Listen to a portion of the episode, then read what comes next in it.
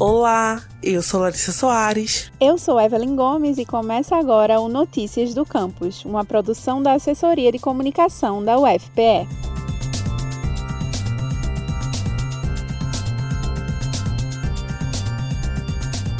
A impressão tipográfica foi um dos marcos mais importantes da história. Ainda no século XV, essa técnica foi fundamental para que o conhecimento circulasse com mais agilidade. Antes da utilização das prensas tipográficas, tudo precisava ser escrito à mão.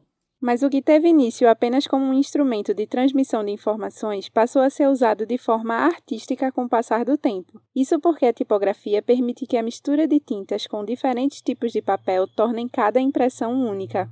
Pensando nisso, o Laboratório de Práticas Gráficas da UFPE, em parceria com o Fundo Pernambucano de Incentivo à Cultura, o Funcultura, lançou a exposição Experimentando Tipos em homenagem ao gráfico amador. A mostra é um projeto de extensão que inclui obras de artistas plásticos, designers e estudantes da área. E para quem não sabe, o gráfico amador, ou OGA como é comumente conhecido, era um grupo responsável por lançar na década de 50 obras de nomes como Hermilo Borba Filho, Ariano Suassuna e Osman Lins. O grupo usava o formato de livretos, aproveitando a imagem em diálogo com o texto. Nós conversamos com a professora Isabela Aragão, do Departamento de Design da UFPE, que é coordenadora do projeto, e ela nos contou qual a importância de relembrar o OGA.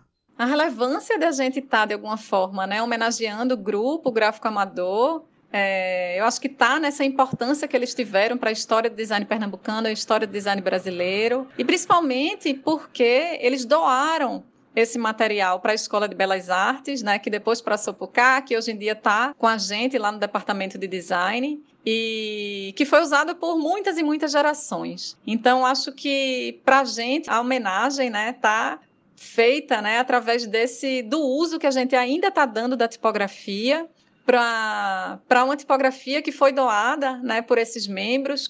Os 20 participantes da exposição passaram por uma experimentação artística, onde a única regra era utilizar o maquinário do gráfico amador. Para conferir as obras, basta acessar o site www.experimentandotipos.com www.experimentandotipos.com